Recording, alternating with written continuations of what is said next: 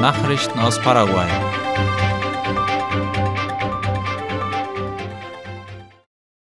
Paraguay nimmt diplomatische Beziehungen zum asiatischen Inselstaat Osttimor auf. Darüber informiert laut La Nación das Außenministerium am gestrigen Sonntag. Die Zeremonie fand gestern am Sitz der ständigen Vertretung Paraguays bei den Vereinten Nationen in New York statt. Das Dokument wurde von Außenminister Julio César Ariola und Botschafterin Adalgisa Albertina Xavier Reis Magno unterzeichnet. Die Demokratische Republik Timor-Leste, die sich Osttimor auch nennt, befindet sich im Süden des asiatischen Kontinents und ist Teil der Timor-Insel vor Australien. Sie war ursprünglich eine portugiesische Kolonie, die im 16. Jahrhundert gegründet wurde. Am 20. Mai 2002 erlangte Osttimor seine Unabhängigkeit und wurde Mitglied der Vereinten Nationen und der Gemeinschaft der portugiesischsprachigen Länder. Der Zug zwischen Encarnacion und Posadas ist nach Beilegung des Konflikts wieder in Betrieb. Nachdem der Konflikt um den Verkauf von Fahrkarten gelöst wurde, hat der Personenzug zwischen Encarnacion und der argentinischen Stadt Posadas wieder seinen regulären Betrieb aufgenommen, wie AVC Color berichtet. Nachdem der Zug am Montag seinen Dienst seit längerem wieder gestartet hatte, kam es zu einigen Unannehmlichkeiten bezüglich darauf, welches Unternehmen die Erlaubnis für den Verkauf von Fahrkarten hatte. Nachdem der Streit belegt werden konnte, verkehrt der Zug jetzt wieder zu seinen normalen Uhrzeiten von Montag bis Freitag von 6.30 Uhr bis 17.30 Uhr. Der Zug hat zwei Waggons mit einer Kapazität von 250 Fahrgästen. Der Preis für das Ticket beträgt 18.000 Guaraníes an den Schaltern auf der paraguayischen Seite und 397 Pesos auf der argentinischen Seite.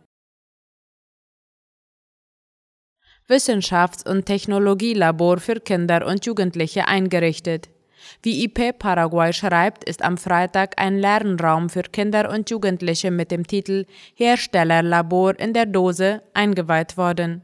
Gegründet wurde das Labor vom Paraguayisch-Amerikanischen Kulturzentrum CCPA, der CCPA-Schule und der US-Botschaft. Unterstützt wird es vom Büro der First Lady und dem Nationalen Rat für Wissenschaft und Technologie CONACYT.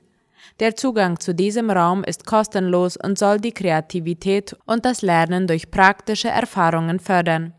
An der Einweihung des Technologielabors nahmen unter anderem der US-Botschafter Mark Ostfield, die First Lady Silvana Abdo und der Präsident der CONACYT Eduardo Filippo teil.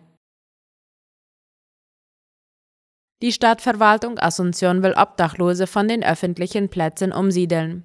Wie Ultima Hora berichtet, beginnt die Stadtverwaltung mit Blick auf die Odesur-Spiele mit der Räumung der Plaza de Armas Juan de Salazar und der Plaza de la Independencia, die seit 2020 von Obdachlosen besetzt werden. Die Umsiedlungen sollen noch in dieser Woche abgeschlossen werden, so die Stadtverwaltung.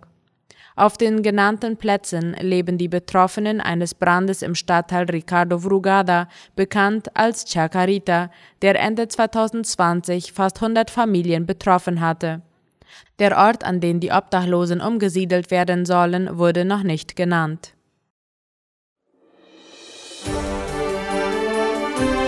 Nachrichten aus aller Welt.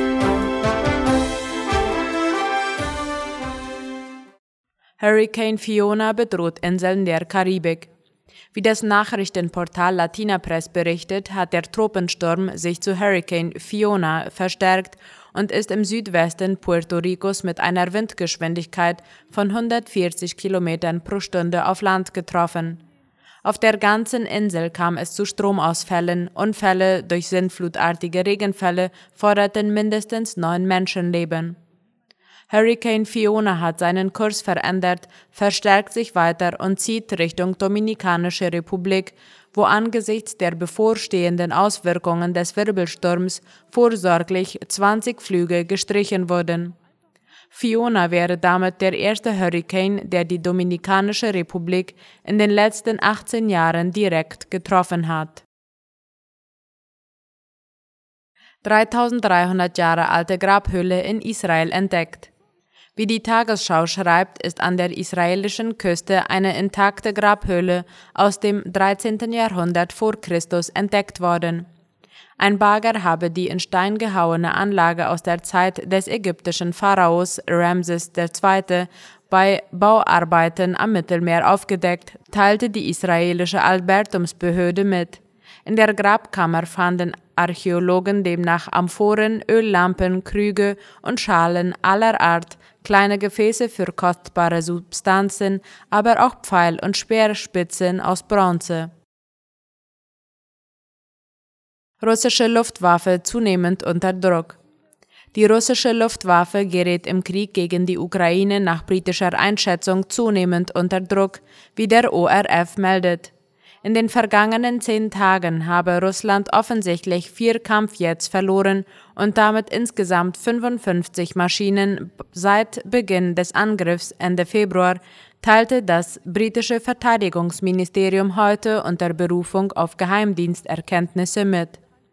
Der Anstieg der Verluste sei womöglich teilweise darauf zurückzuführen, dass die russische Luftwaffe ein größeres Risiko eingehe, um Bodentruppen unter dem Druck ukrainischer Vorstöße aus nächster Nähe zu unterstützen, hieß es weiter.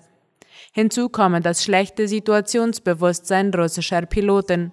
Einige Flugzeuge seien wegen der sich schnell bewegenden Front über ukrainisch kontrolliertem Gebiet in dichtere Luftverteidigungszonen geraten.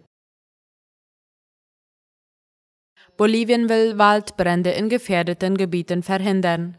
Das Risiko neuer Brandherde in einigen bewaldeten und landwirtschaftlich genutzten Gebieten Boliviens ist weiterhin besorgniserregend. Die bolivianischen Behörden bemühen sich laut Latina Press, eine Zunahme der Waldbrände an der Grenze zu Argentinien zu verhindern, nachdem in diesem Jahr bereits fast eine Million Hektar den Osten des Landes verwüstet haben. Einem vorläufigen Bericht des bolivianischen Zivilschutzes zufolge betrafen 80 Prozent der Brände Grasland und kleine Sträucher, was hauptsächlich auf die Dürre und den Einsatz von Feuer durch Landwirte zur Rodung von Anbauflächen zurückzuführen ist. Satellitenbilder zeigten über 500 Brandherde im ganzen südamerikanischen Land, das nur über eine begrenzte Anzahl von Feuerwehrleuten zur Bekämpfung von Waldbränden verfügt. Inzwischen hat die Regierung etwa 10.500 Militärangehörige mobilisiert, um die Brandgefahr einzudämmen. Russland bereit zu Gefangenenaustausch mit USA. Russland ist nach eigenen Angaben bereit zu einem Gefangenenaustausch mit den USA, wie der ORF meldet. Die US-Botschaft in Moskau erfülle aber nicht ihre offiziellen Pflichten, den Dialog fortzuführen, hieß es von Seiten der Vereinigten Staaten. Ein möglicher Gefangenenaustausch zwischen Russland und den USA hatte an Fahrt gewonnen, nachdem ein russisches Gericht die US-Basketballspielerin Britney Grinner Anfangs August wegen Drogenschmuggels zu neun Jahren Haft verurteilt hatte. Russland und die USA hatten mehrmals angedeutet, dass ein Austausch von Grinner und dem Ex-Soldaten Paul Whelan gegen den in den USA inhaftierten Waffenhändler Victor Boat erfolgen könnte. US-Präsident Joe Biden hatte sich am vergangenen Freitag mit den Familien von Whelan und Grinner im Weißen Haus getroffen. Die Regierung werde alle verfügbaren Mittel nutzen, um die beiden Inhaftierten sicher nach Hause zu bringen, sagte Pressesprecherin Karine Jean-Pierre. Soweit die Mittagsnachrichten heute am Montag. Auf Wiederhören.